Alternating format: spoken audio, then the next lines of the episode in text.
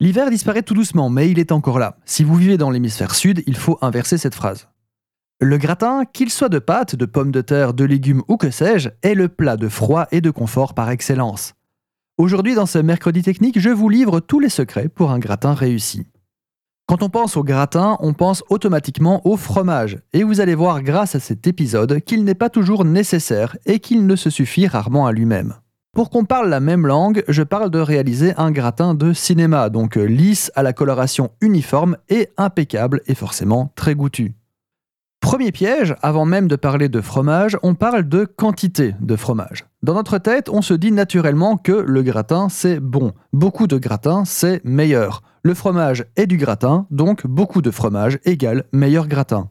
Eh bien, c'est exactement l'inverse. Il faut en mettre le moins possible, car au-delà d'une certaine épaisseur, le fromage va simplement fondre, relâcher sa graisse, son eau, et ne colorera jamais en profondeur. Le choix du fromage est important. A priori, beaucoup peuvent finir en gratin, mais plus ils sont gras, comme le gruyère ou l'emmental, et plus votre gratin sera soyeux. Plus le fromage est sec, comme un parmesan, et plus il sera texturé. Les fromages stars sont ceux que j'ai cités, plus le comté, le chèvre, la mozzarella, la tome et j'en passe. Le mieux est encore de vous fournir du meilleur des deux mondes en mélangeant plusieurs fromages. Et idéalement, râpez le fromage vous-même à partir d'un bloc. Le fromage râpé industriel contient des anti-agglomérants qui vont un peu enrayer sa formation et donc le rendre moins appétissant. Mais il n'y a pas que le fromage qui gratine. Pensez à la crème du gratin dauphinois qui forme de jolies taches colorées.